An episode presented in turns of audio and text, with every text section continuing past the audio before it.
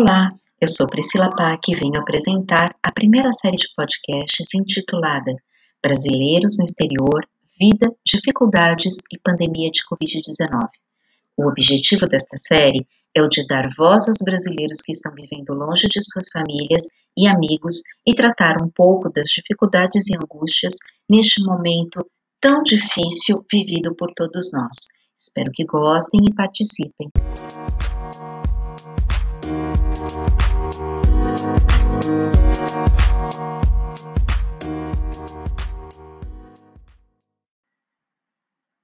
Olá, dando continuidade à série Brasileiros no Exterior, Vida, Dificuldades e a Pandemia de Covid-19, a nossa convidada de hoje é Cristiane Hirata, 47 anos, formada em jornalismo, tradução português, francês no Brasil e no Canadá fez mestrado em mediação intercultural e uma especialização em imigração e relações interétnicas. No momento faz uma graduação em assistência social em Montreal. Vive há 13 anos na província do Quebec, em uma cidade chamada Saint-Jean-sur-Richelieu, na região metropolitana de Montreal.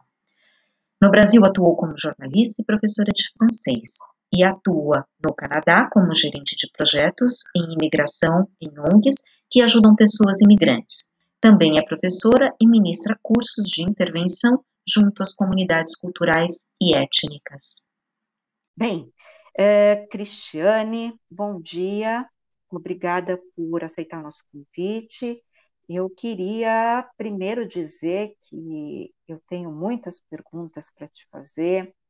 Eu acho que o Canadá ele faz parte do imaginário do brasileiro, mas de muitos imigrantes, e eu espero que essa nossa conversa possa ajudar não somente as pessoas que pesquisam o tema de migrações, assim como brasileiros e outros imigrantes que pretendem né, seguir um projeto aí migratório com destino ao Canadá. Então, Cristiane, para começar a nossa conversa, eu gostaria que você me falasse um pouco da tua vida, desse projeto migratório e como se deu esse seu redirecionamento de carreira, porque aqui no Brasil você era jornalista e depois aí no Canadá você acabou é, tendo um outro percurso e trabalhando com imigração. Como é que isso aconteceu? Você pode contar um pouquinho para a gente? Bom, é, antes de mais nada, Priscila, obrigada pelo convite. É um prazer estar aqui com você hoje e é, vamos lá. Eu vou, vou, tentar contar de uma maneira sucinta como é que foi o meu percurso migratório. Então, como você mesma disse, eu trabalhei praticamente. Eu saí do Brasil com 35 anos, eu estou com 47 agora, né? Então, na época, eu sempre tinha trabalhado com jornalismo para imprensa escrita. E é, durante esse o período que eu estive no Brasil, que eu vivi no Brasil, eu fiz um ano sabático na França. É, e aí, quando voltei, falava francês, e aí ingressei também na carreira de professora de francês, de ensino, né? Ah, em 2008, é, o que, que, me motivou, na verdade, a, a, a traçar esse projeto de migração? É, tem muito tem muito do fato de eu ter vivido fora em outras ocasiões, né? Então, antes de ter vivido um ano na França, eu morei também na Inglaterra, e aí foram entre, entre 25, 25 anos e 35, então passei três meses na Inglaterra, voltei a viver no Brasil. Depois passei um ano na França, voltei ao Brasil, onde eu vivi cinco anos até ingressar, até, até ter essa ideia do, de, de é, montar o meu dossiê, né, como a gente fala por aqui, para mandar o meu, meu pedido de, de residência permanente, de imigração. É, e foi muito motivado por esse desejo de é, viver fora, continuar vivendo fora, mas particularmente para o Canadá e particularmente ainda para o Quebec, o fato de ser uma província francófona dentro desse, de, desse mar, né, que é a América, América do Norte anglófona, tinha o fato de eu já, de eu já é, falar bem a língua, já, já eu já escrevia, falava, eu tinha amplo domínio, e aí eu queria viver uma experiência profissional. É, é, aí eu, e na época coincidiu, quando eu comecei a germinar esse projeto, coincidiu que o Quebec enviar missões, que é o que eles chamam, né, que são os profissionais dos, do Ministério, particularmente o Ministério da Imigração aqui, que vão recrutar, se a gente diz assim, é, pessoas de diferentes países, é, incluindo o Brasil, e pessoas qualifica qualificadas, que eles chamam. Então, é uma categoria muito específica de imigração aqui, porque são várias, é, que a gente chama de é, trabalhador qualificado ou imigração econômica, que, que, que, eles chamam aqui. É uma categoria que é, é, que é onde o Canadá investe. A gente vai dizer assim, o Canadá e o Quebec particularmente. Eu acho que a gente vai falar sobre isso mais tarde, mas tem uma questão de precariedade de mão de obra aqui no Canadá, a questão da densidade populacional. E aí juntou uhum. o útil ao agradável, né? Eu estava já muito saturada de anos fazendo jornalismo é, e, e, trabalhando como professora. É, existe um contexto também de saturação das coisas do Brasil, né? A gente não tem muita perspectiva, às vezes. Isso eu estou falando já há mais de 10 anos. É, eu me vi num dado momento, eu, eu, eu não tenho filhos, né? Eu não optei pela maternidade. E aí, assim, eu invisto e investia muito tempo e muita energia é, é, na questão da minha carreira, é algo que é importante para mim. E aí é, eu não via muita perspectiva quando eu pensava a médio a longo prazo. E vivendo em São Paulo, eu sou, eu nasci em São Paulo, vivi toda a minha vida até os 35 em São Paulo, 35 anos em São Paulo, é, o ritmo de vida também. Aí eu pensei, mas poxa, eu sou, eu não era casada na época, não tinha filhos, e aí eu não via perspectiva de carreira também, de, de avançar, de.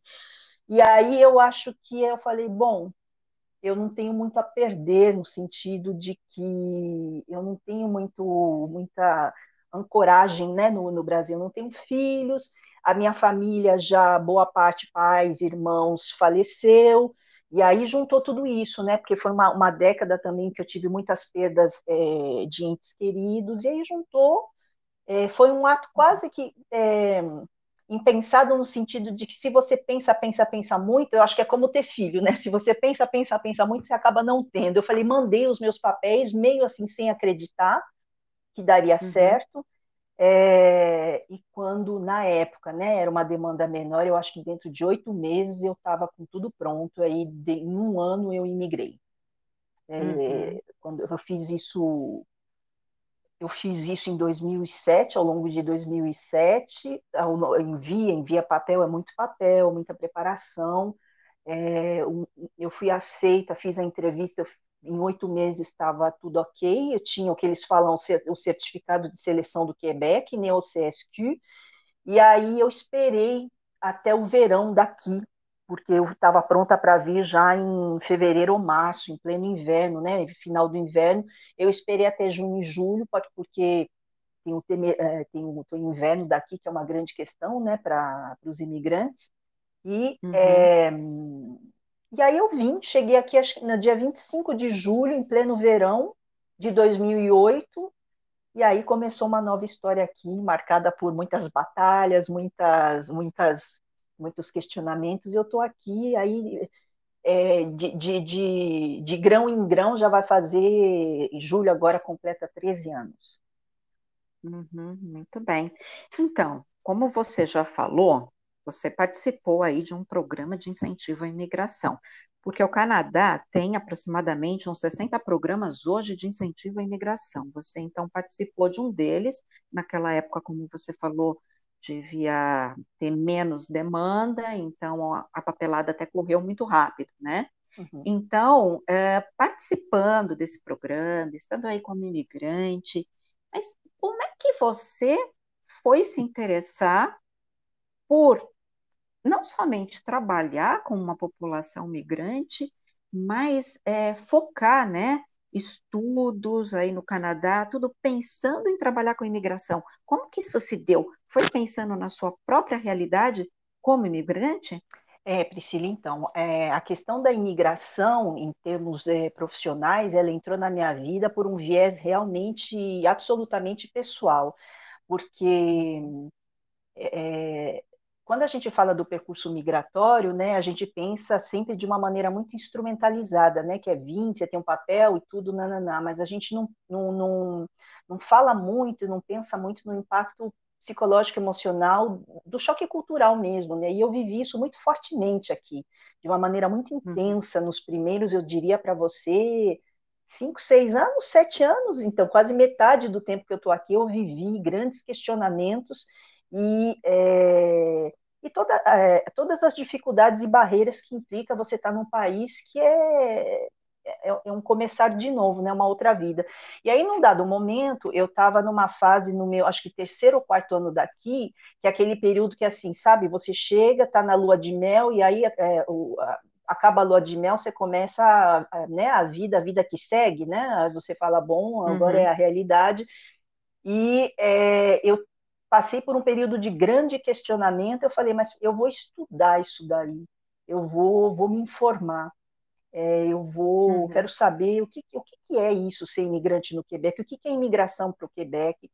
Pequeno parênteses, uhum. a gente está falando de um Quebec que é extremamente complexo na sua história, porque é uma província francófona, num mar anglófono, é uma província que quer e que pleiteia a sua independência, né? É, ainda que de uma maneira uhum. menos é, intensa que na década de 80 e 90, mas é uma província, então, que é, vem de um sistema é, de, de, colonização e que, de certo modo, também tem um sistema que é, atrai imigrantes. Então, é um conflito. A gente, a gente vive assim, nós queremos os imigrantes, mas eles precisam se integrar e aprender o francês, por exemplo, porque a gente vai desaparecer se, se continuar desse jeito. Então, é, é, é, é uma relação delicada. E aí eu fui aprender, fui estudar a, a imigração aqui, começando por esse essa, essa especialização que eu fiz para buscar respostas. E aí, assim, eu acho que houve mesmo essa identidade, essa identificação pessoal muito forte, e aí essa vontade também de ensinar esclarecer, sensibilizar, educar e ajudar né, é, é, essas pessoas, os migrantes né, que chegam aqui, para pelo menos. Eu não tenho a pretensão nenhuma de salvar ninguém, eu vou deixar isso bem claro, mas às vezes, se você pode passar uma boa informação para a pessoa, é, é, um uhum. detalhe que ela pode fazer uma grande diferença no percurso dela, que se eu tivesse tido essa informação, e eu reparo isso hoje depois de 13 anos, teria me salvado muito uhum. tempo e muita energia. Então, uhum, hoje sim. no meu trabalho, eu passo a informação, eu oriento, eu vou junto, eu ajudo, eu ensino, e ensino e sensibilizo não só as pessoas imigrantes, mas eu ensino a população daqui, quebequense, né, para aprender uhum. é, o que, que é, é esse contexto de imigração. Uhum, sim. E Cris, muitos brasileiros se interessam ou pensam em migrar para o Canadá, né? Como que funciona esses programas de imigração? É, o que, que você falaria para um brasileiro que pretende é, entrar num desses programas, hein? Então, eu, eu, eu, posso falar da minha experiência pessoal, porque os programas evoluíram muito desde então, né? É, de um uhum. modo geral, continua sendo sempre essa necessidade. Os programas de imigração no Canadá existem por causa dessa necessidade de é, buscar mão de obra, mão de obra, uhum. é, buscar mão de obra e é, tem uma questão da densidade populacional da natalidade aqui, né? É, é, no Quebec é uma população que envelhece é uma população que uhum. dentro de poucos anos, eu não diria o que, menos de 10 anos, a gente vai ter, é, já vive isso, né? Muito o que a gente chama gera, a geração baby boomers, né? Que está indo para a aposentadoria e não tem uhum. mão de obra é, jovem que queira ocupar certos postos, né? Certas vagas. Uhum. É, não necessariamente vaga de subtrabalho, mas assim muita coisa ligada ao trabalho técnico, ao trabalho de informática. Então, o que eu digo é o seguinte: existe um gap, existe aí um, um, um vácuo aí entre a realidade dessas missões quebequenses, eu vou falar do Quebec, que é a realidade que eu conheço, que vão buscar e selecionam Sim. os candidatos extremamente qualificados. E quando eu digo para você, uhum. Priscila, que é qualificado, é assim: mestrado, doutorado, pós-doc que chegam aqui uhum. e encontram um mercado que não necessariamente precisa dessa mão de obra extremamente qualificada. É, então, uhum. Então, assim, como todo país é, desenvolvido e rico, eles querem a nata, né? Do, do, do a nata, a elite uh, de, dos trabalhadores e dos imigrantes de outros países, mas eles não precisam necessariamente dessa mão de obra aqui. Então, o que acontece, uhum. a realidade que se vê hoje em dia, e eu estou falando isso agora é, em termos de Canadá, você tem uma população imigrante muito mais estudada, culta e, e educada, diplomada, hum. que a própria população uhum. canadense. Só que é essa população canadense e quebequense que ocupam os postos de trabalho. E aí você chega aqui, uhum. você tem uma realidade que é nem todos os diplomas vão ser reconhecidos ou se vão uhum. ser reconhecidos, isso leva muito tempo e dinheiro. Eu estou dizendo uhum. para você a realidade do terreno, como as coisas se passam aqui. O governo do Quebec está tentando, rea, re, é, é, como, como, como a gente diz, está tentando é, reavaliar, reavaliar para houve nessa, nessa, nesse novo governo provincial uma diminuição do número de imigrantes que eles querem receber para poder estudar a questão e então focar exatamente nas profissões e nas atividades econômicas que eles precisam aqui. Então, é, uhum. é, qual é o grande desafio? E aí eu, eu, eu compartilho realmente a minha experiência pessoal desse imigrante qualificado que chega aqui. E eu vou te dizer que a população imigrante, a comunidade imigrante brasileira que vem para cá, é extremamente qualificada, extremamente estudada por questões óbvias, Priscila. Para poder imigrar, você precisa ter dinheiro. E para poder ter dinheiro, uhum. a gente pensa mais numa classe média, média alta. Eu estou falando dessa uhum. imigração uhum. qualificada, econômica, de trabalhador qualificado. Eu não estou falando de pessoas que pediram asilo ou, ou, ou asilo a caráter humanitário ou é, é, refugiados, são, porque são é importante uhum. que as uhum. pessoas saibam e que sim e que não necessariamente é, tenha também a ver com os outros 60 programas de imigração, que também não deve ser somente para uma população extremamente qualificada. Aí eu já não sei, porque a gente está falando também das outras nove províncias, né? Então a gente não sabe como funciona, é, não dá para a gente ficar falando por todas elas, a gente está falando especificamente do Quebec, mas pode ser que dentro desses 60 outros programas existentes também exista para um outro perfil de, de pessoas interessadas. São, né? são, difer é, é, é, são diferentes programas que entram nesse, nesse, nesse chapéu da imigração, que é gigantesco. Cada programa uhum. vai, vai, então, é, focar num perfil de imigrante diferente. Mas uma coisa que eu posso afirmar uhum. para você com certeza é que a categoria de imigração, por exemplo, para refugiados, pessoas que pedem asilo ou humanitário, é, é, no programa geral de imigração do Quebec e do Canadá, é uma porcentagem muito pequena que é destinada para esse tipo de imigração. Então, a gente pode dizer que, uhum. de um uhum. modo geral, os programas de imigração são realmente é, para buscar os trabalhadores qualificados. É o que a gente fala aqui é uma imigração, se a gente for falar o português claro, Priscila, é uma imigração que é bastante instrumentalizada, né? Assim, é um objetivo claro. Uhum. É, a gente precisa de mão de obra, porque a, a economia precisa rodar, é, a gente precisa produzir uhum. bens e, e, a gente precisa caminhar e a gente precisa de gente de braço para trabalhar. Então, é, uhum. sim, existem outras, outras categorias de imigração cujo processo pedido é outro, é diferente, mas a gente aqui está uhum. falando particularmente dessa categoria de trabalhador qualificado. É... Uhum, e que é específica para a província aí que você está. É específica para o Quebec, mas também se estende para o restante do Canadá, porque a problemática de, de, precariedade de mão de obra, ela é, ela é, é para o Canadá de um modo geral, é um país imenso, né, Priscila, uhum. com uma população que é pequena, se você for comparar o tamanho do, acho que a gente fala o quê? De 37 milhões, 38 milhões, mais ou é, menos. É, o que eu dado, o dado que eu tenho aqui hoje, com relação ao problema populacional existente no Canadá, é que a população canadense ela gira em torno de 38 milhões de habitantes, sendo que o Canadá é o segundo maior país, a maior nação do mundo, é, em extensão territorial.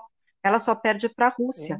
Por isso que eles tanto incentivam a imigração, porque eles têm é, uma baixa taxa de natalidade, é, uma população que envelhece e 38 milhões para suprir um território todo com a dimensão de ser a segunda nação maior, né, em extensão territorial. Exatamente. Né? Então, é complicada a questão da mão de obra, por isso o imigrante ele é tão requisitado. Exato, né? é um território imenso, é um território inabitado, então assim, o governo às vezes incentiva mesmo, vá para esses, vá para outras províncias, porque assim, se concentra onde tem serviços, né, Priscila? Então, Montreal, uhum. Vancouver e Toronto.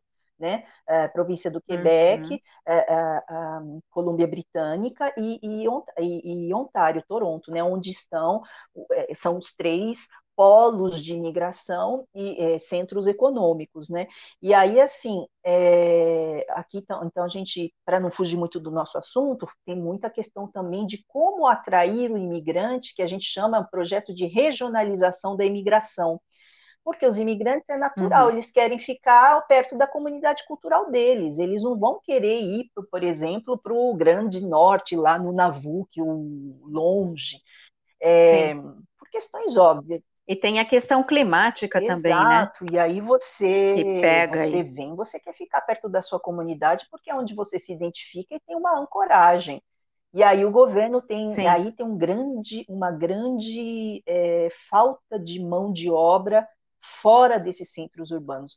Ou seja, uhum. tem muito emprego, muito emprego, mas existe aí uhum. um, um tem um momento em que tem um momento na, na, na, no, nesses programas, na imagem, né, como a gente no, no, na, na, maneira como o, os programas são costurados, tem algum momento que o, que, o, que o nó ali não se faz, porque tem muito emprego, muito emprego, muita necessidade de mão de uhum. obra, mas o governo lança um programa que vai buscar trabalhadores extremamente qualificados, e particularmente no caso do Quebec tem a problemática e a complexidade de você dominar o francês, porque tem que dominar o francês, fica muito difícil viver aqui é, sem dominar o francês, mas tem que falar inglês também. Então, assim, você imagina, já é um uhum. projeto que você tem que ter dinheiro, você tem que responder a critérios de qualificação elevados, mesmo sabendo que depois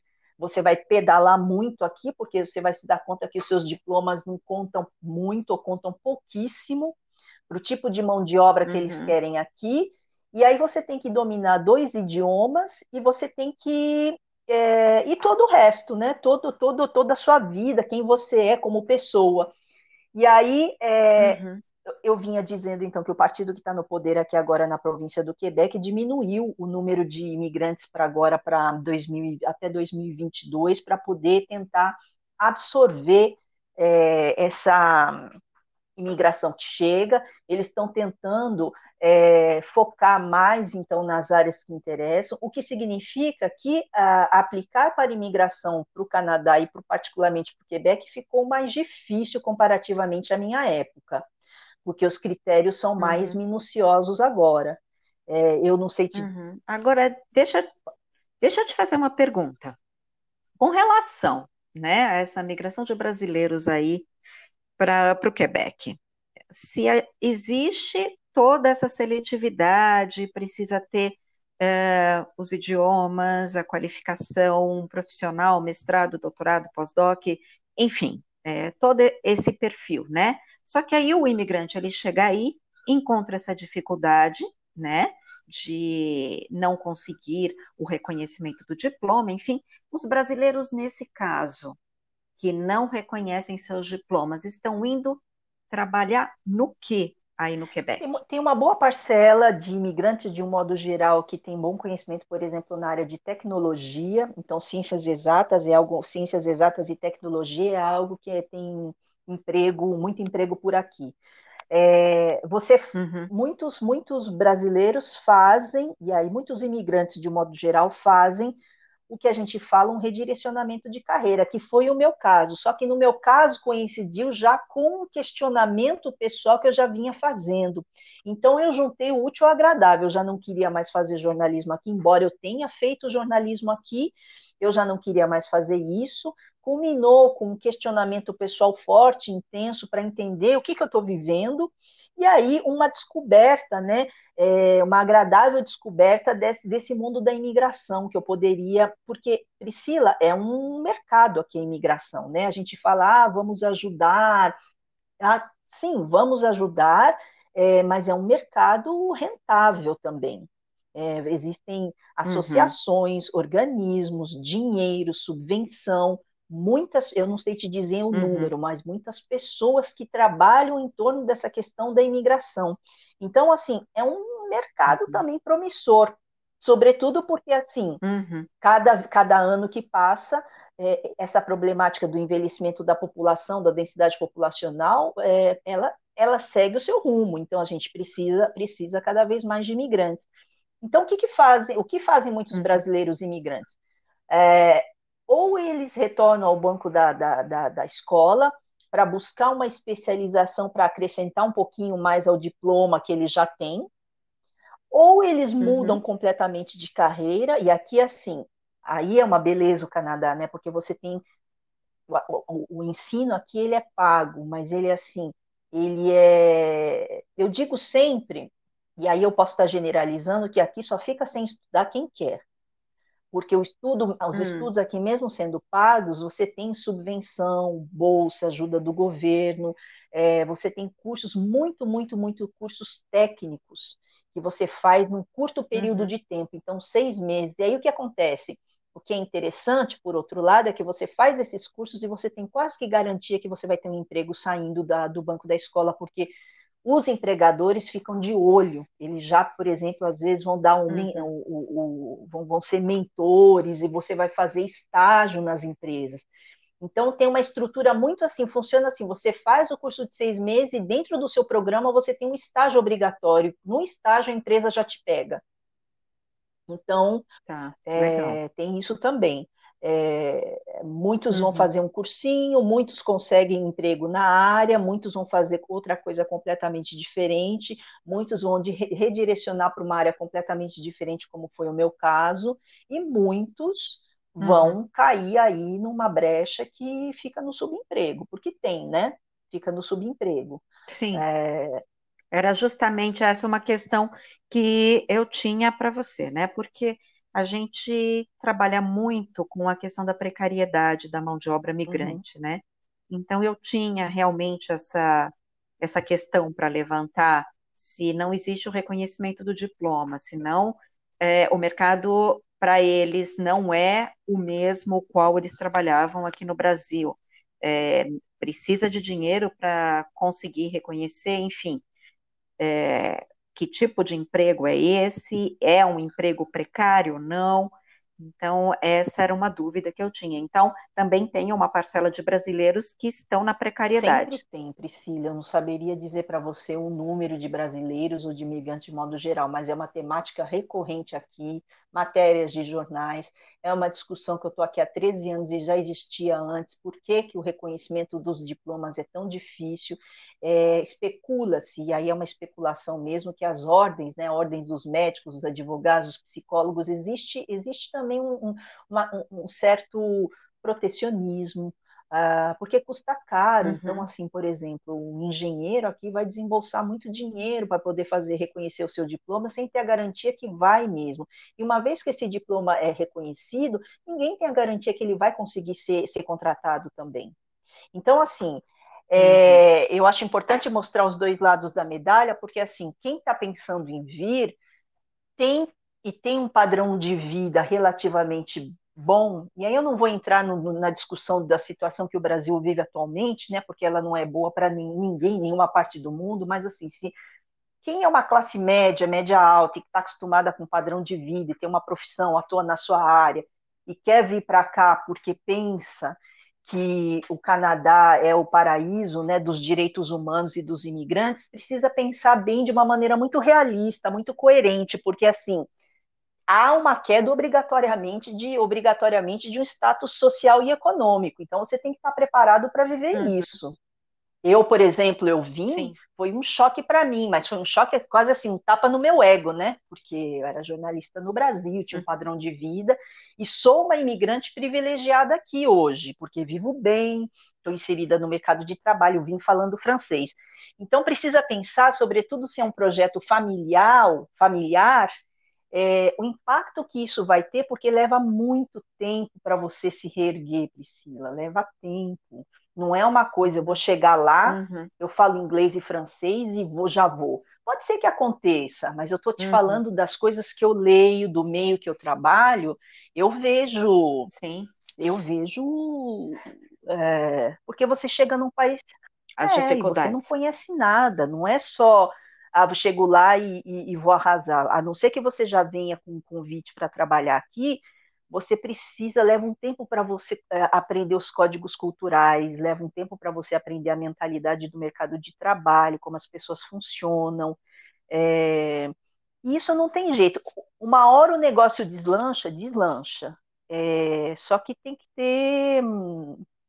É, é, um imponderável, é um tempo que você não tem como, como avançar.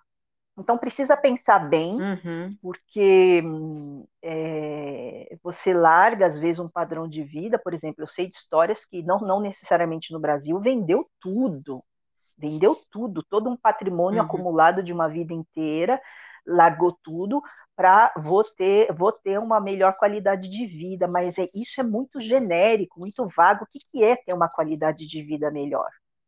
É, então, uhum. Então, assim, é, não acho que seja um bom critério só esse migrar porque eu quero ter uma qualidade de vida melhor. Isso não quer dizer nada, é quase uma palavra meio vazia, né, de significado, porque qualidade uhum. de vida, sobretudo Sim. no Brasil que a questão da violência pega muito forte, é, e eu entendo a motivação de muitos brasileiros para que têm filhos, sobretudo, de deixar o Brasil para para ter uma qualidade de vida melhor, é, você pode até ter uma qualidade de vida melhor em termos de, de porque é realmente muito seguro aqui.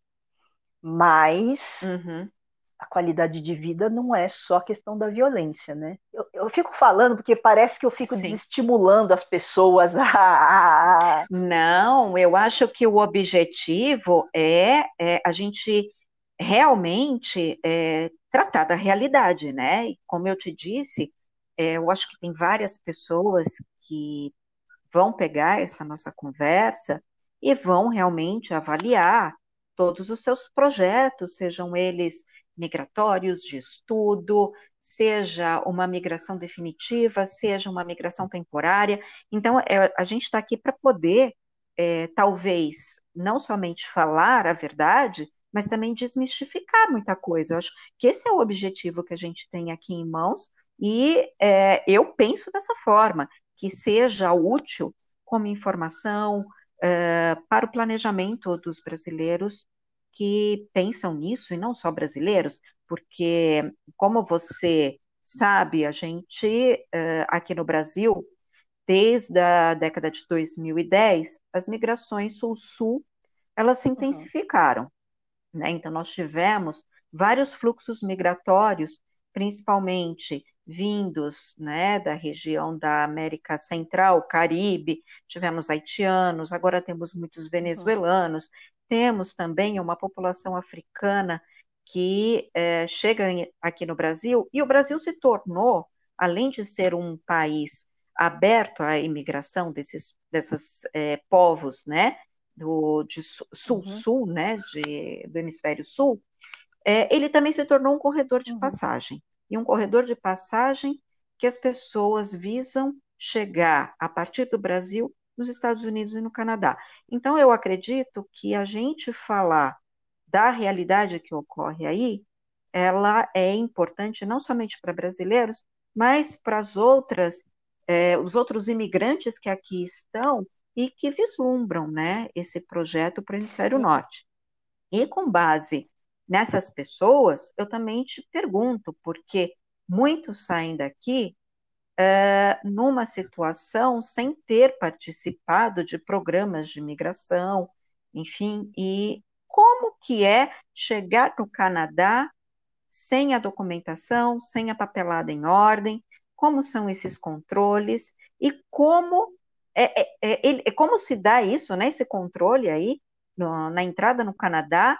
E pessoas que entram e que não estão com a documentação ok para viver no Canadá, têm condição de se regularizar?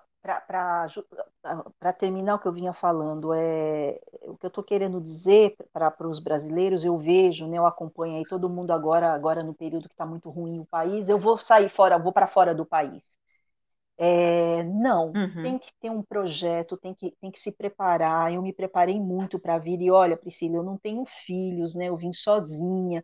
Então, assim, é menos, uhum. teoricamente é menos complexo, mas tem que pensar muito, preparar, tem que se informar, tem que. É um projeto, às vezes, que pode levar uhum. alguns anos para poder ser montado. É isso que eu, que eu, que eu, que eu tô querendo Sim. dizer.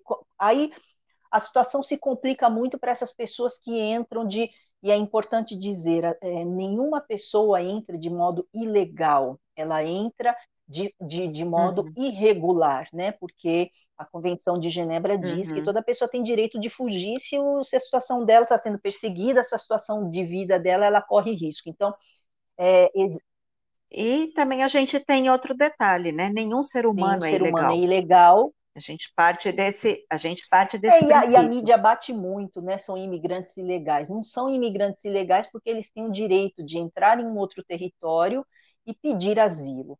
É, são pessoas que é, já vivem e já vêm de um histórico de vulnerabilidade, de precariedade grande. São pessoas que é, uhum. são pessoas que não estão no seu primeiro deslocamento, Uh, são pessoas que já têm uma trajetória migratória vinda de outros países. Então, como você bem disse, o Brasil virou uma rota migratória in, é, intensa e importante que o Canadá fica de olho, porque, e aí eu posso te uhum. dizer por uma experiência mesmo administrativa, profissional administrativa, eu trabalhei no consulado do Brasil aqui em Montreal, a gente recebia muitos haitianos é, muitos africanos também, porque uhum. eles é, arriscam a vida deles, a, deles nessa rota, que é perigosa, né, como todas essas rotas migratórias é, que, que, tem os passadores que a gente fala, eles chegam aqui, o can... uhum. eu tô, eu moro em São João sur Richelieu, eu tô assim a, a alguns minutos da fronteira com os Estados Unidos e no, no verão no verão faz dois anos, há dois anos a gente teve aqui uma entrada massiva, extraordinária de haitianos. Então, porque é um, é um, uhum. é um você atravessa assim a pé. Tinha gente que vinha de táxi dos Estados Unidos, parava do outro lado ali dos Estados Unidos, descia com, a, com, as, com as malas e atravessava. E aí você tem os guardas da fronteira canadense, né? De um modo geral, uhum. Priscila, se a gente considera que a situação ela é delicada, os agentes aqui recebem, há relatos que a gente escuta que uhum. recebem de uma maneira menos truculenta que em outros lugares, como por exemplo os Estados Unidos, e aí eu estou fazendo referência bem especificamente da era Trump, né, que a gente ainda recolhe é, uhum. as consequências disso. Eles são encam... há um controle Sim. de papéis, então documentação, é, uhum. vale ressaltar que muitas dessas pessoas que entram aqui, elas já perderam esses papéis no meio do caminho, ou elas fazem esses papéis se perderem, entendeu? Porque é, uhum. dependendo do carimbo que você tem ali, vai falar, não, você não pode entrar porque você já tem outro pedido em outro lugar. Então é uma situação muito complexa, porque já foram feitos pedidos, papéis, e, e tudo é muito espalhado por aí.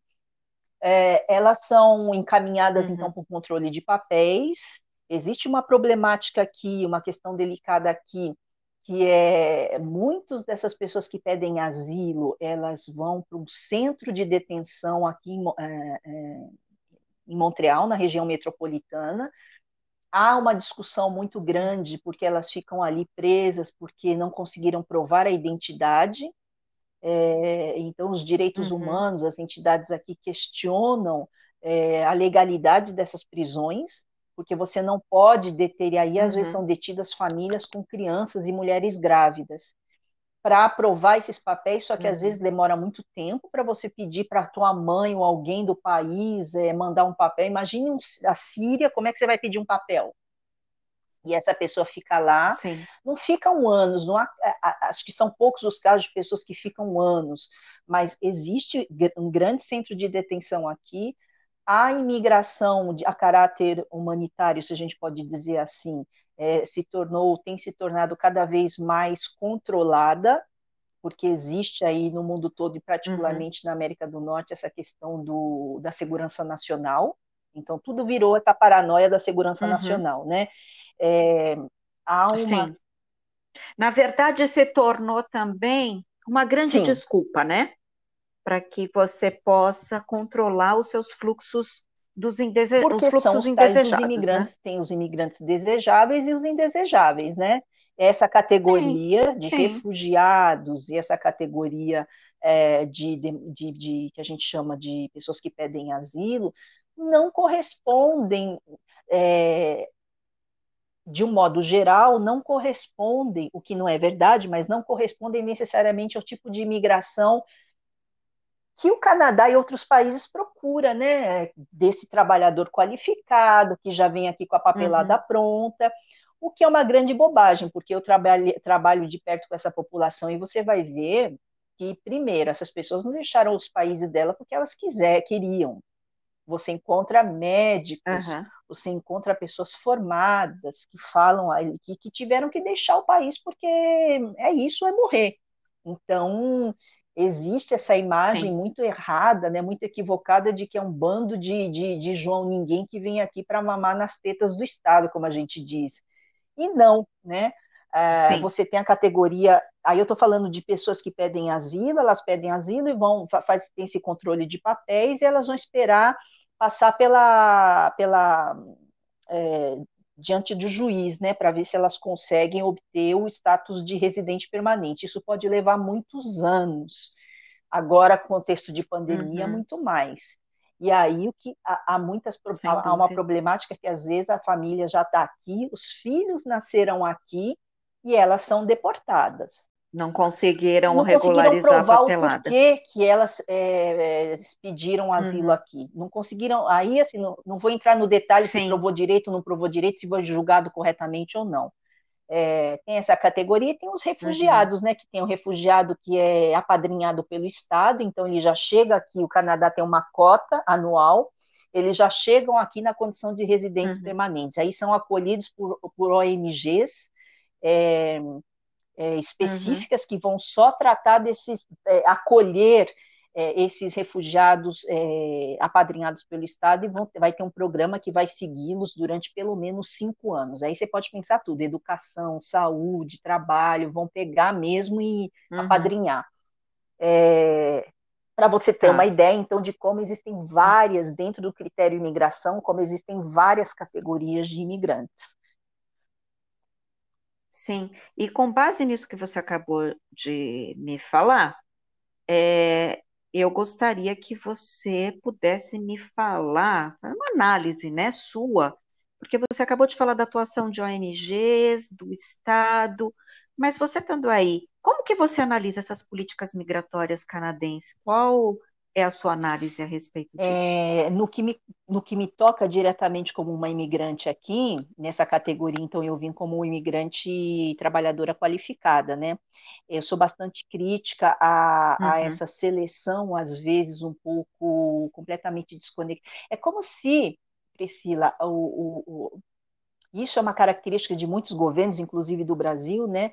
Vivem numa torre de marfim, têm uma ideia do que é uma política de imigração, mas que não se conecta com o que está passando no, no, no, terreno, no dia a dia ali, no campo de futebol, sabe como é que é? Uhum. E aí é, é na realidade. Uma, uma certa, uhum. É, não está conectado com a realidade. É aquele gap é, entre a teoria e a prática. Aí você, é, você vai vir uma população imigrante aqui extremamente qualificada, nós já discutimos isso, e que tem uma dificuldade muito grande para se inserir uhum. no mercado de trabalho. E aí tem um componente maior, é que a gente é, é, é todo tempo é martelado aqui, é, ah, tem que integrar esses imigrantes, eles têm que se integrar à sociedade quebequense. Então tem o fator, a questão da língua francesa. Você tem aqui, é, você tem que adotar os valores da sociedade quebequense. Mas como é que você tem cabeça para adotar valores, é, é, adotar um, um, estilo de vida, adotar uma cultura, adotar uma visão de mundo, né? É, de uma sociedade, se você não tem nem como é, ganhar o seu dinheirinho para pagar suas contas. Identitária, é cultural, muito forte, né? Muito forte. Você não pode imaginar, há grandes discussões aqui, é algo que a gente nunca escuta falar, mas é, a, a, imigração também, a, a, para além da questão econômica, ela tem essa preocupação. E aí é uma característica específica do Quebec, é, quais imigrantes francófonos ou não vamos querer que venham para cá para que eles falem a língua, porque existe uma ameaça né, de 10, 15 anos, Montreal vai virar uma cidade que fala qualquer outra coisa. A minha crítica é isso, particularmente para trabalhadores qualificados, é essa integração para os refugiados e pessoas que pedem uhum. asilo. É, é um sistema, é um elefante gigantesco no meio da sala. Eles têm que agora em contexto de pandemia, eu não sei nem o que te dizer, em que condições eles vivem. Claro que o Quebec, que o, que o Canadá tem todo uhum. o suporte, tem bancos de, é, de, de que dão alimentos, é, tem os organismos que vão, vão, vão pegar essas pessoas e vão ajudar, mas assim, eles têm os, as pessoas que pedem asilo têm direito a trabalhar legalmente, mas tudo é muito lento, né? Tudo é muito é muito difícil, é uma uhum. vida é uma vida que eu não desejo para ninguém, assim. São pessoas completamente capazes, completamente é, é, como eu, você, como não importa, como como qualquer outro outra pessoa que quer viver sua vida, porque todo mundo tem o direito, né, de, de ser feliz e sim, sim, é uma é, questão de dignidade, você né? Você pensa, se, se eu se eu tenho um filho e eu tô assim, vai cair uma bomba da minha cabeça, eu não tenho nada a perder, eu vou, ué, eu vou você não tem nada a perder. Sem dúvida, é... sem dúvida. Hoje, uma brasileira morando no Quebec, um percurso migratório já de 13 anos. Quais foram suas principais dificuldades como brasileira aí no Canadá? Uh, essa é uma pergunta que até hoje eu também me pergunto. É, eu vivi, é, a, a, questão profissional para mim foi bem difícil aqui, Priscila, mas eh, eu queria deixar bem claro que isso é, uhum. é, é, uma, é uma trajetória muito pessoal, porque a minha questão, a minha identidade profissional é algo que eu, que eu, que eu dou muita importância. Então, assim, foi um percurso profissional, uhum. porque o fato de ter redirecionado implicou, assim, eu comecei do zero, né, de novo, e eu já tinha 35 anos, já tinha feito todo o meu percurso universitário, eu voltei para a escola, o que me ajudou muito é que eu sempre estudei, eu gosto muito de estudar, então para mim não foi um sacrifício, mas veja só, eu estou aqui há praticamente 13 anos, eu estou na escola ainda, eu estou na universidade. Não que isso seja um problema, Priscila, porque eu gosto, mas assim, implica ter um projeto e ter dinheiro também, ter que trabalhar, ter que dar duro, se privar de várias coisas. Sim. Mas a questão da, da, da, uhum. da inserção no mercado de trabalho, e aí eu vou tocar numa questão que às vezes é delicada, a discriminação que isso implica, porque aqui tem discriminação, como tem em qualquer lugar, é, de você se ver como uma profissional que tem já uma longa lista, uma extensa lista de experiência profissional e não ser chamada para para trabalhar, porque aí tem um outro fator. Eles exigem aqui uma tal da experiência canadense, Priscila. Só que eles não te dão a chance de entrar no mercado de trabalho uhum. para buscar experiência. E aí você vive, você vive meio que numa difícil, né? esquizofrenia, né? né? Porque, por exemplo, ué, mas como é que eu vou arrumar emprego sem ter a experiência canadense se também não me permitem, não me dão a chance de entrar nesse mercado? Levou muito tempo, eu considero assim, é, para eu me sentir mais uhum. segura, é, mais integrada, porque é, e é uma noção muito subjetiva isso, né? O que é se sentir fazer parte, né, do, do, do mercado de trabalho, das pessoas, de ter os colegas, de trabalhar com outros quebequenses, porque é muito fácil cair num gueto também. Você vive, você só saiu do Brasil, mas para ficar. E é isso eu não queria, nunca quis. É, você sai do Brasil, mas o Brasil não sai de você, você fica só aqui no, no, no, nos guetos, né? Porque tem muitas comunidades que vivem praticamente num pequeno mundo, numa pequena África, numa pequena. É... É, eu ia te perguntar isso, né? Qual é a sua relação com a comunidade é, brasileira? É, eu, por minha própria natureza, meu jeito de ser, eu não sou uma pessoa gregária, já vou de, de cara dizendo isso, eu não sou uma pessoa de agrupamentos, uhum. nunca fui. É, acho que talvez é o que explica o fato de eu ter imigrado uhum. também sozinha. É, eu, tenho, eu tenho amigos brasileiros, uhum. evidentemente, mas eu não participo das atividades oferecidas e organizadas pela comunidade não porque não me interesse, mas é porque uhum. assim é, eu estou numa outra pegada, num outro momento da minha vida aqui. Então eu, eu invisto o meu tempo, eu, tenho, eu disponho Sim. de pouco tempo, na verdade, para participar ou me engajar nas atividades é, é, organizadas pela comunidade. Mas eu sei que tem uma comunidade aqui que, que bem organizada, que, que, que coloca projetos em andamento, que tem, tem conselhos e, e, e, então seria mais uma associação já, né? Essa comunidade tem associações, se organiza em associação. Tem projetos desenvolvidos junto ao, ao, Consulado do Brasil em Montreal, tem parcerias que são feitas também comerciais, uhum. mas eu não estou dentro desse universo da da comunidade, eu não participo ativamente, nem indiretamente, eu diria. Uhum. Eu, tenho, eu, tenho boas amizades aqui que eu fiz de pessoas de vários estados do Brasil que vieram também nesse projeto migratório. É, mas para encerrar uhum. minha, minha resposta, Sim. Priscila, sobre o que mais é, eu enfrentei dificuldade, eu acho que foi a questão mesmo da discriminação e, e, e acho que a aceitação é, de que, olha, essa Cristiane que tinha esse percurso migra é, percurso profissional, que era isso, isso, aquilo, essa daí é, não existe mais no sentido de que eu vou ter que reaprender outras formas de fazer aqui. E é só agora, depois de dois ou três anos, uhum. que eu uhum. percebo quanto todos esses conhecimentos e experiências se mobilizam no meu trabalho, indireta ou indiretamente, consciente ou inconscientemente. Uhum. Nada é perdido, mas é só agora que eu consegui entender como é que Não. eu mobilizo é, toda essa experiência né, de vida e profissional no que eu faço atualmente. Ah, mas para mim a grande pegada foi uhum. profissional. Cristiane, sim, Cristiane tem uma, uma grande geógrafa da Universidade de São Paulo, ela se chama Odete Seabra, e numa das entrevistas, entrevistas que ela concedeu, e ela fala de vários estudos, várias coisas que ela fez na vida, ela coloca que nada é perdido, tudo se torna um acúmulo. Então, é. aproveite desse acúmulo de conhecimento para poder fazer uso nas diversas situações da sua vida. E essa é a grande Canadá, riqueza né? que os imigrantes trazem para cá, Priscila, porque assim, eu cruzei com pessoas nessa trajetória incríveis, incríveis.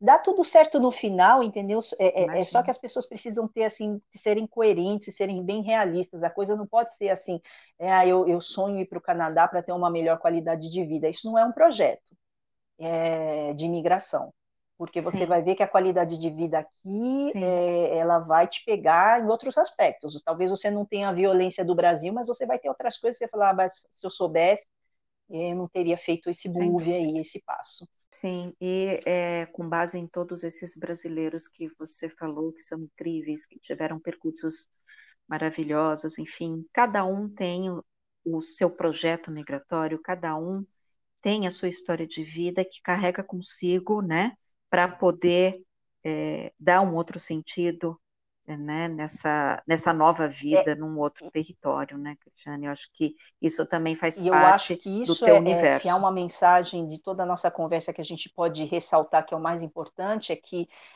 cada percurso migratório é um percurso particular. É claro que você tem todo o contexto geral, uhum. mas cada percurso migratório é um percurso único e cada motivação é uma motivação que te pertence. Sim. Então, assim, eu não quero que as pessoas escutem isso e digam, falar, ah, nossa, Sim. nossa, mas se bola murcha agora, né? Agora foi mal e é, é que assim. Não. Compartilho é, da, de tudo que assim, você falou, que vir, eu acho se você, é. Se São você todas acha histórias que únicas. Que é isso que você quer, quer fazer, é, é, que, que vai ser a sua história, porque de qualquer maneira você vai traçar uma nova história aqui, venha, mas assim, é, a questão é toda, se prepara, Sim. Se prepara, junta dinheiro, trabalha, se organiza, monta um plano, tem que ser é, se, ainda melhor ainda uma imigração é uma imigração voluntária. Você está vindo porque você quer e aí você tem essa possibilidade de voltar. Imagina essas pessoas que não têm mais para onde voltar, que elas estão assim nem escolheram estar aqui no Canadá. Então é, só precisa se preparar bem, Sim. se programar, porque é uma aventura, né, Priscila? É uma aventura. Então, eu, eu sigo uhum. sendo uma estrangeira, Sim. né? No sentido de que eu continuo uhum. aprendendo, uh, tem coisas assim que eu. E coisas banais, sabe aquela piada que você não entende, o prato de. Sabe essas coisas quase clichês, aquele para aquela comida que você fala, nossa, ai que delícia, que vontade, aquela piada que você não entendeu, ou. Uh, é, uma palavra ou uma situação que você nunca viveu ainda e que talvez não viva, e é uma descoberta, né? Porque você vai viver aqui, tá? Você vai viver aqui pela primeira vez. Agora, uhum. no geral, é isso mesmo que as pessoas veem do Canadá. Sim. É um local, é um país belíssimo, vastíssimo, riquíssimo, extremamente seguro. Particularmente no Canadá, tem uma, uma rede uhum. de benefícios sociais. Isso é uma característica bem marcante do Quebec, uma política social, né, bastante é, generosa. E aí eu não estou nem comparando com o Brasil, porque não dá para comparar, mas uhum. assim é um local muito interessante para acolher famílias ou jovens casais que querem fazer uhum. bebê aqui, né? Porque a gente precisa de, de gente que faça bebê aqui, porque tem a questão. Sim. Exatamente. Aumentar essa taxa de natalidade aí? Exato. né? Agora, você tocou numa situação que eu iria te perguntar, né? Você falou de política social, né? Que tem um vasto programa aí de política social.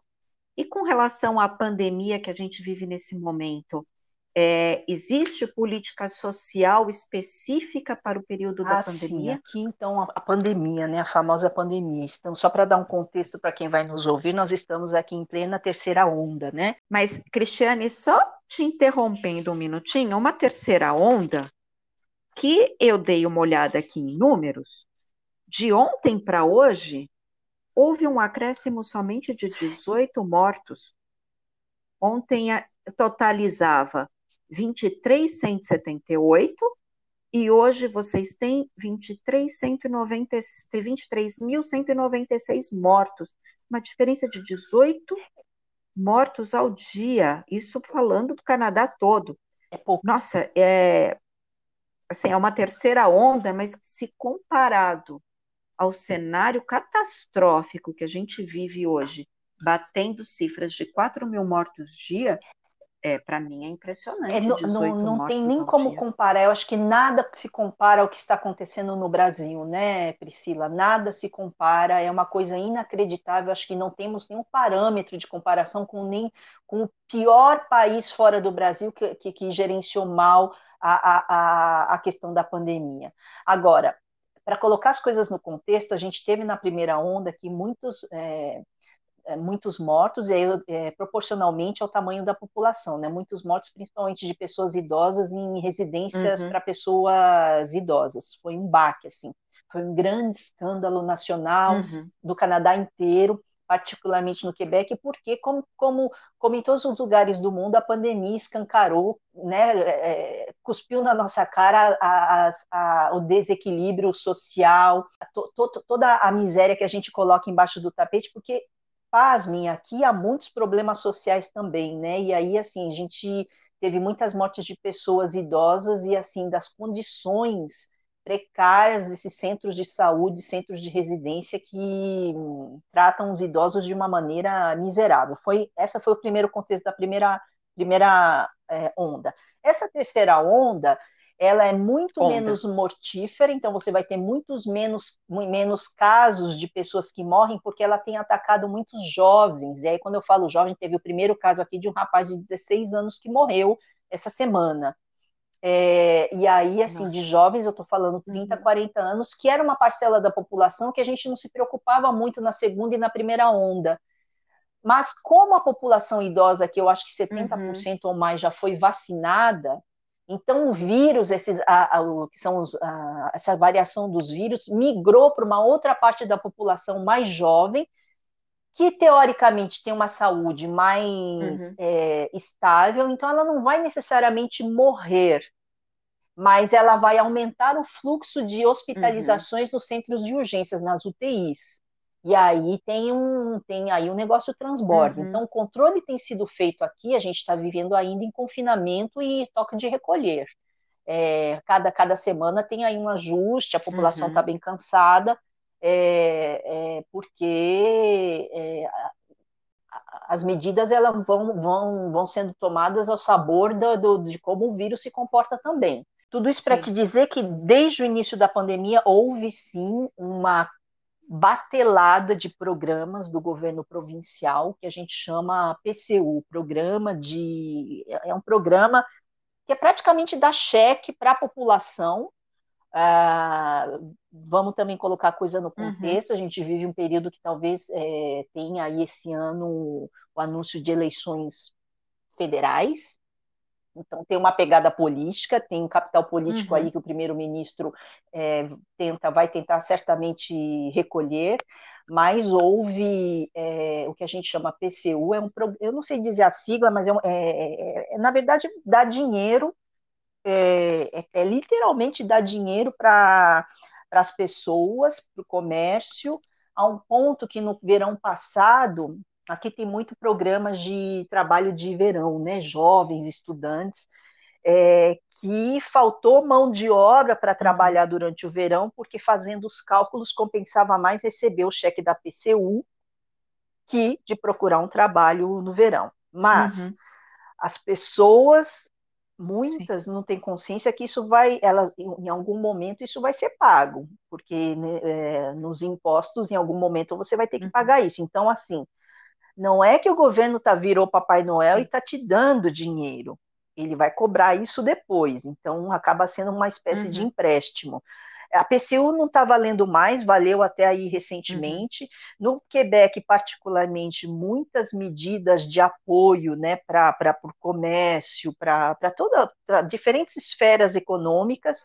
É, é, para pro, os trabalhadores foram, foram oferecidas mas a gente vive uma problemática que é uma problemática universal, é o teletrabalho, né, o home office que você não está muito preparada, você viu aí, aí uhum. acabam, aí acaba explodindo todo tipo de vulnerabilidade e precariedade, né? Mães monoparental, monoparental que não dá conta, e aí não tem creche, e aí, por exemplo, não tem pessoas para trabalhar no sistema de saúde. Sabe aquelas pessoas que dão, alimentam os doentes, limpam, não são, não tem. É, aí Sim. tem que lançar um programa de última hora improvisado para poder recrutar essas pessoas. É, você vai ver um problema de itinerância muito grande em Montreal que não tem abrigo para colocar essas pessoas. É, então você tem, você tem de tudo um pouco. Você tem um programa que e aí eu não estou nem comparando, se você for pensar no Brasil, que não tem nada é extraordinário aqui, é um outro, é um outro estilo de vida, Priscila, é uma outra realidade. Quando a gente fala em termos de governabilidade, de políticas públicas, né, e de suporte social, é evidente que aqui no Quebec e no Canadá foi um suporte extraordinário. A gente que vem de, de, de países mais, mais é, subdesenvolvidos, mais pobres, né, é, não tem isso é o Deus dará, salve-se quem puder. Mas é evidente que a gente teve, continua tendo um, um, um suporte é, maior, mas é evidente também que toda a precariedade, a vulnerabilidade, os problemas de sociedade que a gente tem aqui e que vão sendo relegados a ano após ano, vieram à tona, escancararam assim na nossa cara. Esse problema, por exemplo, só para te dar um exemplo, dos idosos em centros de em residência para idosos, uh, que, que, que, vivem como se fossem animais, animais presos numa, numa gaiola, num depósito, que há 13 anos eu escuto falar a mesma coisa. Então, assim, é, acabou sendo um chacoalhão, a gente espera né, que passado esse período, quando a gente conseguir tentar viver de uma maneira relativamente normal, entre aspas, as coisas, eu não sei, eu espero sinceramente que políticas públicas sejam feitas para poder melhorar um pouco, a, porque são velhos problemas que vieram à tona, sabe o tsunami que veio à tona assim, não é que é novo. Sim. Na verdade, eu acho que a pandemia, de fato, ela veio para escancarar tudo Exato. que sempre existiu, mas que não saltava aos olhos, né? E, assim, nos países é, da periferia do capitalismo, isso ficou muito evidente. Nos países mais desenvolvidos, extremamente desenvolvidos, como é o caso do Canadá, mostrou coisas que não estavam tão claras, né? E que e de uma forma muito muito ruim, mas que assim, independente de toda a estrutura, né, do Canadá, de todos os outros países, eu não, já não digo do Brasil, porque o Brasil realmente é um caso à parte nesse momento que a gente está vivendo. Mas eu acho que, é, por mais que o país tenha estrutura, política social, o ineditismo da pandemia veio para mostrar que, por mais preparado que você esteja, não é suficiente para dar conta das e, necessidades porque o que a gente fala por né? aqui, é, é, então... em francês a gente fala é um choix de société, né? São escolhas que a sociedade faz. Então, assim, uhum. é um uhum. projeto coletivo. Soa, isso pode Sim. soar meio piegas e tudo, mas é um projeto coletivo. É, é, é, e o Quebec não foge à regra, né? A gente está na América do Norte, apesar de tudo, né? Com tudo isso. Então, assim, existe um sistema político que está em vigor, existe é o neoliberalismo na veia, e é isso. É, não estou aqui fazendo apologia política nenhuma, Sim. mas é, é isso. E aí, assim, se você abraça isso, se você abraça essa, essa gestão política, essa e aí, assim, o, Cana o Quebec e o Canadá é só um, é um reflexo do que a gente vê na Europa, nos Estados Unidos. A problemática é a mesma, só mudam as, os atores, por exemplo, mas o problema é o mesmo.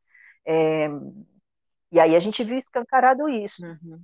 O grande debate coletivo de sociedade é uh, o que o que o que vamos qual é o projeto que a gente quer legar, né? Quer deixar para gerações futuras mesmo, porque é, a gente viu aqui Sim. histórias realmente macabras, sabe? De gente, por exemplo, Priscila, aqui faz muito frio no janeiro, dezembro, janeiro, gente que morreu na porta do refúgio porque não tinha vaga para entrar.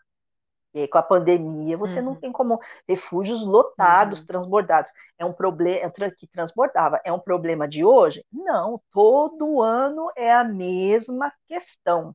Todo ano é a mesma coisa. A gente tem problema que o verão é muito quente. Uhum. De novo, um problema de não ter ar-condicionado.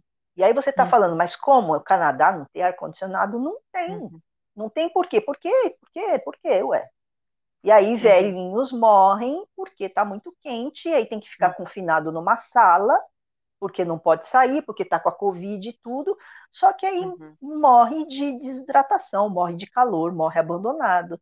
E aí você for, for, for pensar, se a gente for fazer uma uhum. crítica, é vergonhoso para um país como o Canadá, né, esse paraíso, que é um país riquíssimo, e eu falo uhum. isso para o meu, pro meu namorado aqui, é vergonhoso. Não que eu esteja vangloriando a miséria, a miséria do Brasil como sendo uma miséria mais legítima de ser miserável, mas é vergonhoso, é vergonhoso um país riquíssimo como esse aqui, uma província riquíssima como essa aqui, assumir e adotar políticas públicas e sociais em que, no final das contas, é salve-se quem puder, né? Azar o seu se você não tem uhum. dinheiro para comprar um ar-condicionado, uhum. se você. Porque é um tipo de itinerância que também é muito diferente da do Brasil. De falar, ah, pobre coitado que está na rua, é muito diferente.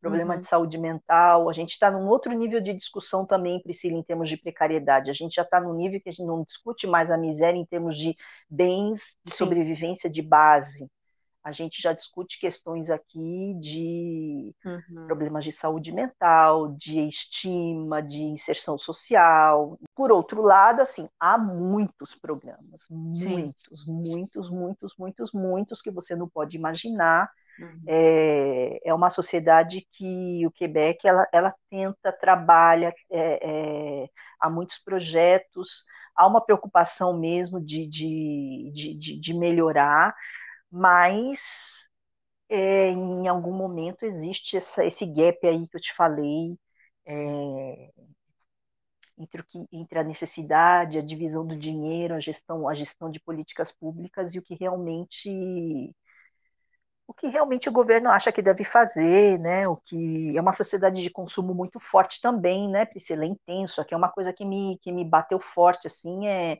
uhum. uau, como a gente consome aqui, consome muito facilmente, consome tudo, tudo. É, e já também estamos num outro nível socioeconômico também, né? Uhum. é intenso, é uma coisa incrível. Sim.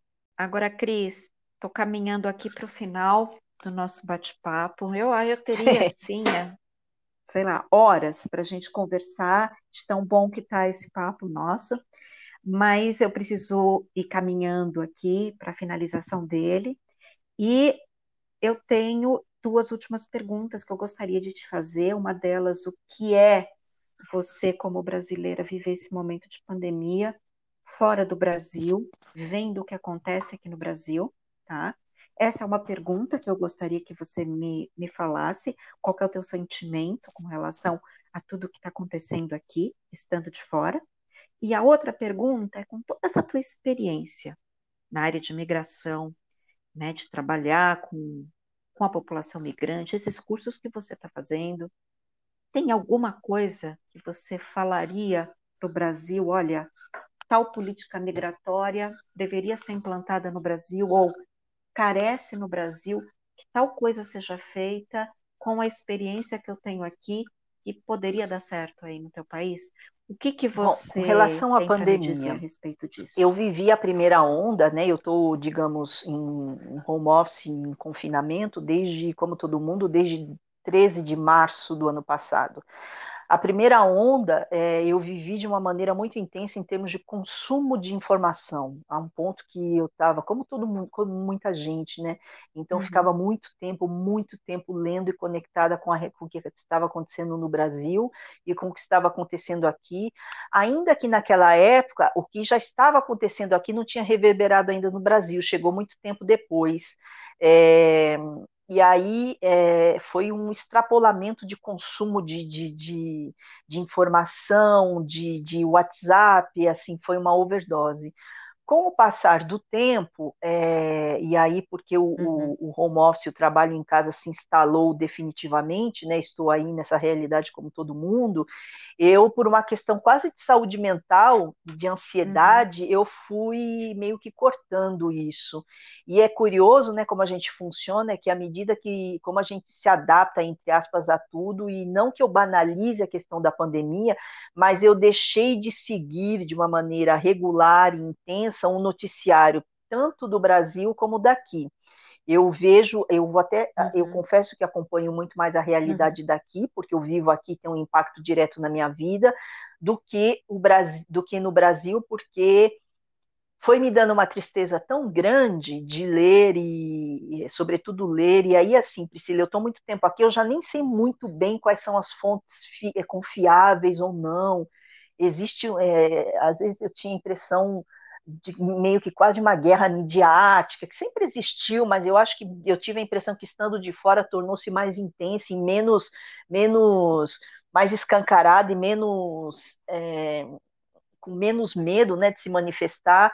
Eu, eu me distanciei, é, eu diria que bastante do noticiário do Brasil, porque eu tenho muitos bons amigos aí, a minha vida toda está aí, né? Enfim, eu conheço eu conheço São Paulo como a palma da minha mão, minha, minha memória cartográfica, emocional está toda aí. Então, assim, é um, é um baque muito grande você ver, você ouvir de amigos, olha, tá, tá difícil, e aí, assim, fulana morreu, gente que eu conhecia morreu, e, é, e aí fica uma, essa coisa, essa sensação meio, você não tá lá e você tá, e aí você não vê essa pessoa há muito tempo, e a última notícia que você tem é que ela morreu.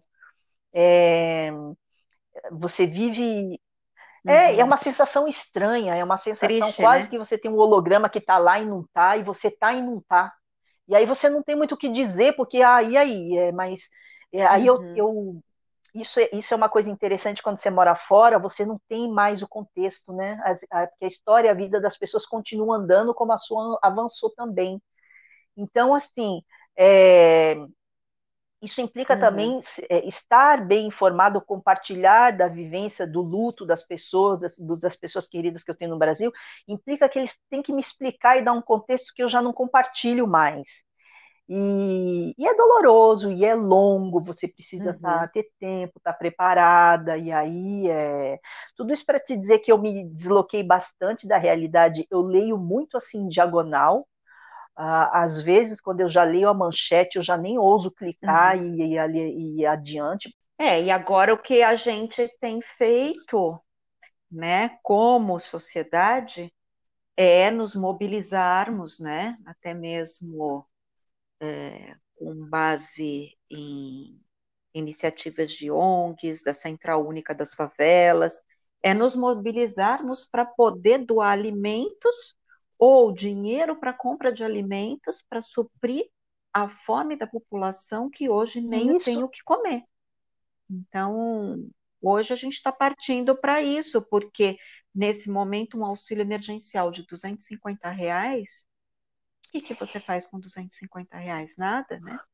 Então, eu estava vendo, parece que 250 reais compra, não compra nem metade de uma cesta básica. Então, as pessoas estão passando fome.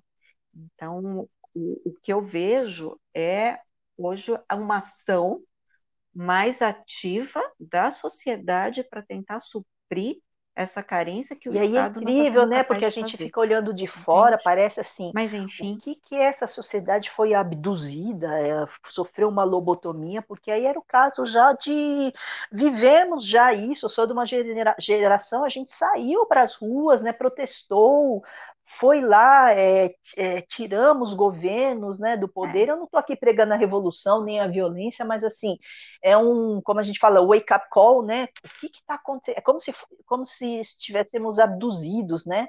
Eu acredito que nós estamos, sim, muitos estão ainda abduzidos, né? Eu acho que existe também um movimento muito grande de pessoas descontentes, é, de pessoas que não querem mais isso que está acontecendo aqui no Brasil, em todos os sentidos, mas a questão da pandemia e uma casa de 4 mil mortos dia da estatística é, diária aqui no Brasil é, é, inibe as pessoas de irem às ruas.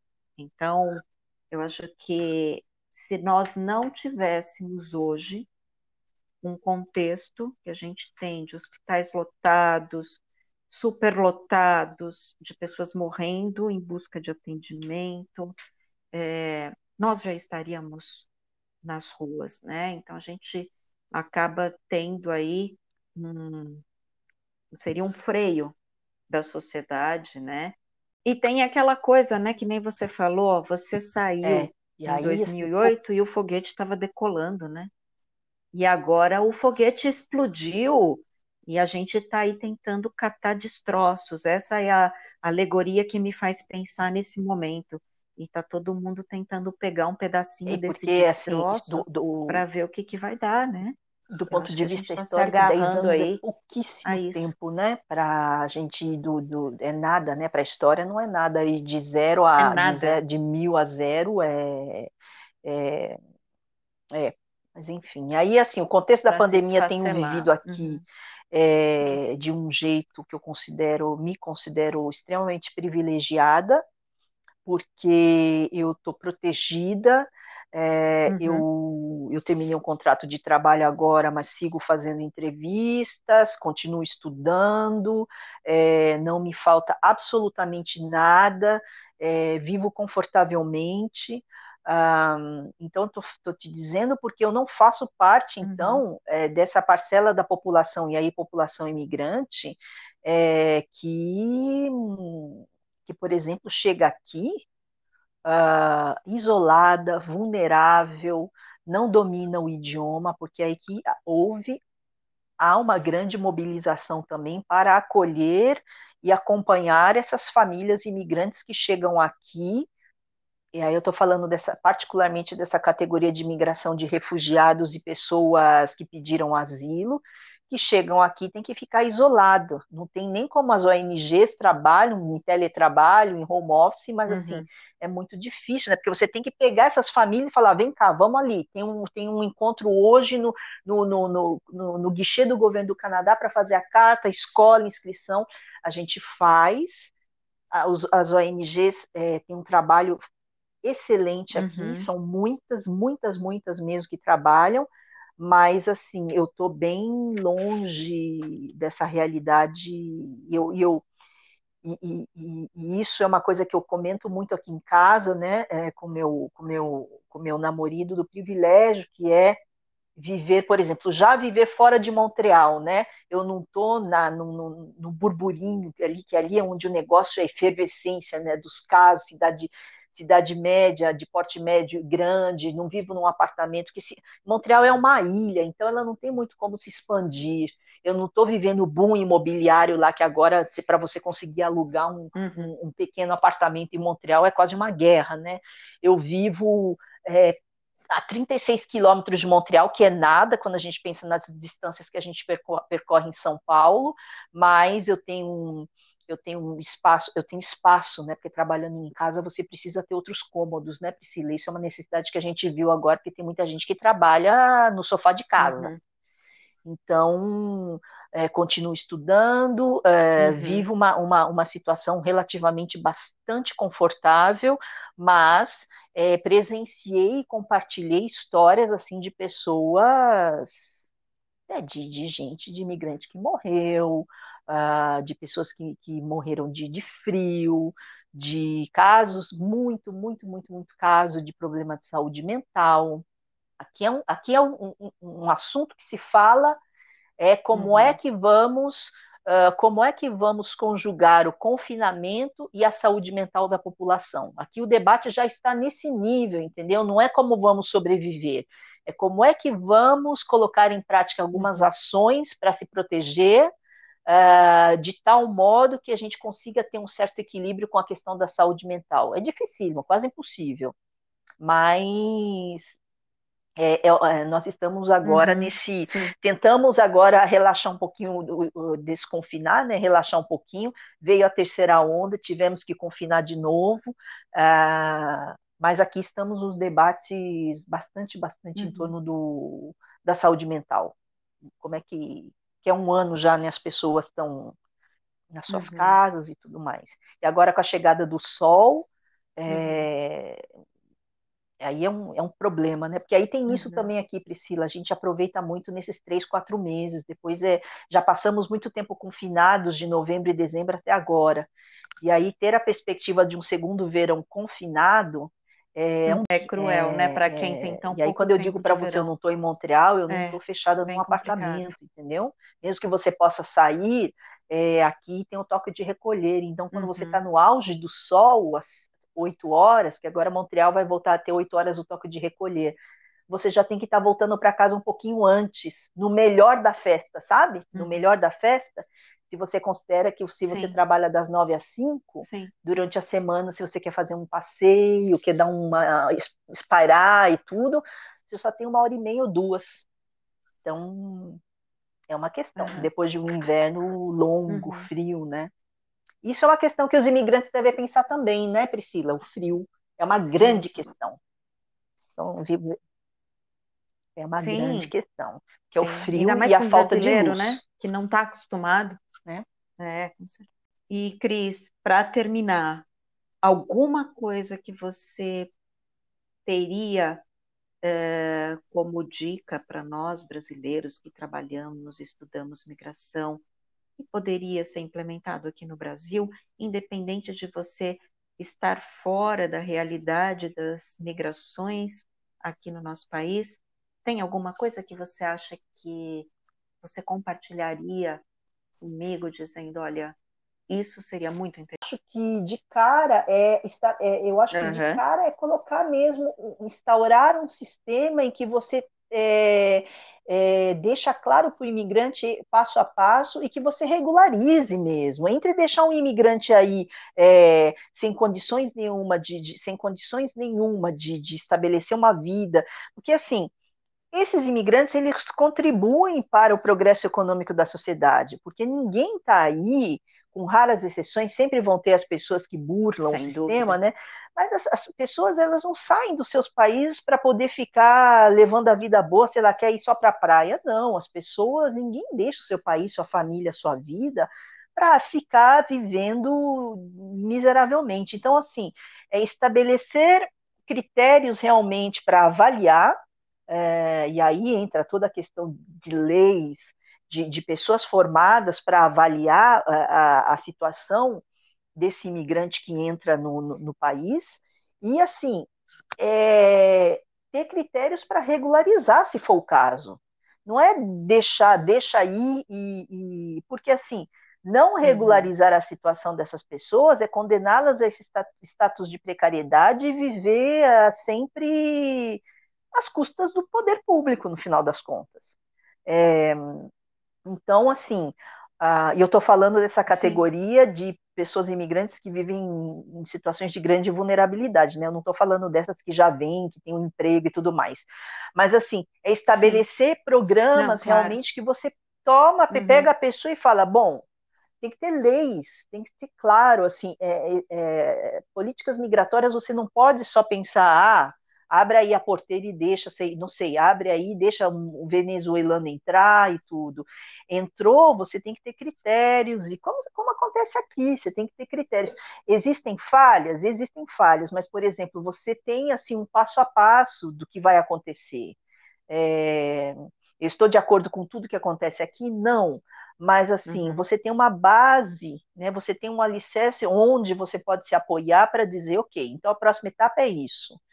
Sem contar, claro, que durante esse processo todo, que implica uma grande espera, uhum. é, teriam que colocar políticas sociais também. Você não pode deixar a pessoa lá e, escuta, fica esperando aí, porque ela precisa né, comer, sustentar sua uhum. família e tudo mais.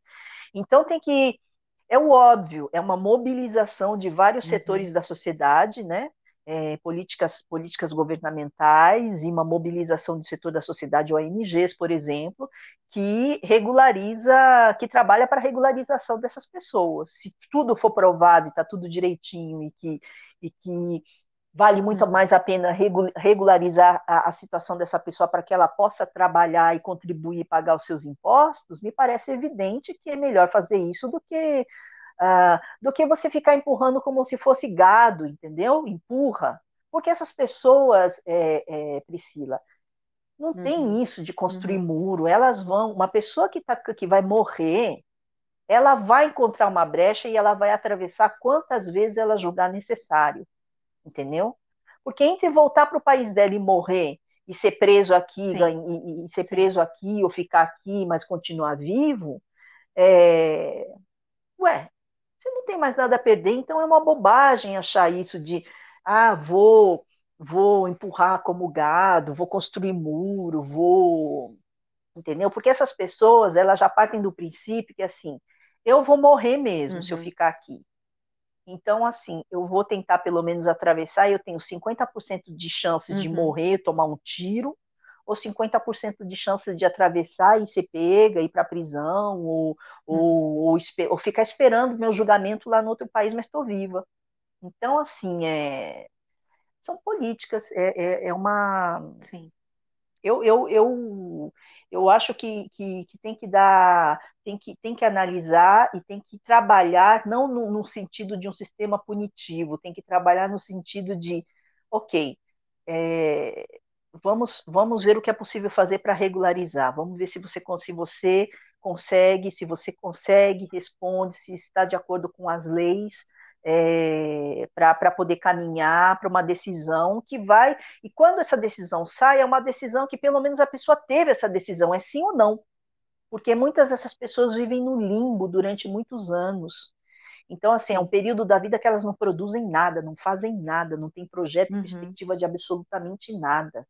É, isso não é bom para ninguém, nem para a pessoa e nem para. Uhum. Coletivamente não é. Não. Coletivamente não é bom pra, também. É, para então, todos. Já que estamos é. falando de uhum. pandemia, de uhum. políticas públicas e de coletividade, de projetos de uhum. sociedade, é, tem que ter, eu acho que tem que ter uma visão um pouco mais coerente, um pouco mais ampla também. Não pode ficar, não, vou mandar é, é uma bobagem isso, achar, achar que hum. não, é só é só pegar, botar num caminhão e botar de novo do outro lado, mandar cruzar a fronteira, não sei, ele bota lá, manda lá para o Paraguai, manda para Venezuela, joga, é, porque não é, é como é como um, um cano furado. Você você a água vai continuar, vai uhum. continuar uhum. pingando ali se você não trocar o cano. É bobagem isso, é quase ingênuo achar que vou, uhum. vou metralhar, colocar cerca elétrica. Na história da imigração da humanidade, né? Porque a história da humanidade é uma história de, migra de migração, de deslocamentos, né, Priscila? Nunca parou, por que, que pararia? É, claro que uhum. a segurança nacional está uhum. tá cada vez mais acirrada, mas em nenhum momento impediu que as pessoas se deslocassem. Então, e que seja feito então Sim. de uma maneira uhum. coletiva, coletiva mais humana, mais humana, né? por que não mais humana? Eu acho que a é, gente. Tem que ser baseada também em leis, olha, né? Porque a gente não pode né? julgar baseado assim, eu acho que é, eu estou sentindo que é desse jeito. É, mas é, eu, eu acho que é o único jeito. É, e assim, você, na medida do possível, você regulariza a situação dessa pessoa e e, e, ela vai ser muito mais e ela vai ser muito mais produtiva, muito mais uhum. até grata e vai trabalhar com muito mais afinco, uhum. porque todo mundo tem o direito também de ter uma chance, né? Eu acho, eu, eu acho, eu acho que todo mundo tem o direito de ter uma chance e, e claro. se a pessoa está lá, porque assim eu vi eu, e a, a, experiência que eu vivi, é, que eu vivo como trabalhando nessa área, são pessoas extremamente qualificadas também, Priscila, extremamente qualificadas em todos os sentidos, profissional e de experiência de vida, porque já viveram muitas tragédias. Então, são pessoas que têm uma resiliência e têm uma capacidade de adaptação uhum. e de, de força é, é, muito é, extraordinária, incrível. Então, isso é muito interessante uma sociedade que pensa num projeto é, coletivo e que pensa a longo prazo sabe? De você falar, ah, bom, essa pessoa. Porque, assim, uhum, assim, são pessoas uhum. também que vivem muito na base de criatividade, né? Sabe? Aquela coisa, como é que eu. Como é que eu invento aqui, me adapto e para poder sobreviver? Então, são pessoas que têm uma capacidade de criação e de se virar, como a gente diz, se uhum. virar nos 30, que é, que é muito rico, é muito rico em termos de troca. Então, Incrível, tá né? parecendo um uhum. discurso meio, meio, meio romântico, uhum. poliana, mas é o que eu vivo na realidade. Eu vejo aqui, assim, de pessoas é, que depois contribuem Sim. É, de, um, de, um, de um modo de um modo muito uhum. muito interessante para a sociedade de um modo geral. É isso. Cristiane, eu te agradeço imensamente. Acho que, nossa, muita informação né? Acho que trouxe aí um, um panorama, principalmente sobre o Canadá, que eu confesso que não conhecia. Acho também que muita gente que vai ouvir também não conhece, e eu acho que também tem várias dicas, várias é, informações valiosíssimas para o brasileiro que pensa numa migração para o Canadá, assim como eu falei anteriormente, para imigrantes que aqui estão e que vislumbram né, chegar no hemisfério norte. Então, eu queria te agradecer por essa sua fala, por esse papo que nós tivemos, eu acho que é, engrandece a todos e principalmente para quem trabalha com migrações aqui no Brasil. Então, muito obrigada por Obrigada tudo. a você, Priscila, por e, essa oportunidade. É, a gente vai falando. de poder contribuir, compartilhar, porque é, honestamente, eu acho que eu tenho essa vivência tanto como pessoa né, que imigrou e como pessoa que trabalha né, no, com, com, essa, com essa temática, então eu acabo tendo uma visão bastante global da situação. A minha ideia com o depoimento não é de maneira alguma desencorajar quem quer que seja a, a, a traçar o seu projeto de imigração, mas é, é fazê-lo de uma maneira bastante pensada, trabalhada. A minha levou oito meses numa época em que é, não tinha tantas restrições e a gente vivia uma realidade que não é essa agora, ainda mais com a pandemia, a realidade mudou ainda mais, né? Então, assim, tem que se preparar, se preparar, eu não estou falando só do ponto de vista financeiro, mas é, procurar boa informação, é, traçar um projeto, e aí venha, né? Eu, eu, por exemplo, cheguei com três malas aqui em pleno verão, cheguei com três malas, e de três malas eu estou traçando um uhum. projeto que continua. Eu acho que é um projeto que, que se estende por uma vida inteira. Então, então vale a pena. Então imagina, imagina a envergadura desse projeto, né? Vale a pena uhum. realmente se preparar, pensar e, e, e, se for esse o projeto das pessoas, tem que se lançar. Uhum. Eu acho que tem que sempre viver a experiência, é o mais importante. É isso aí. Tá bom, então, Cristiane, olha, muito obrigada e um excelente dia aí para você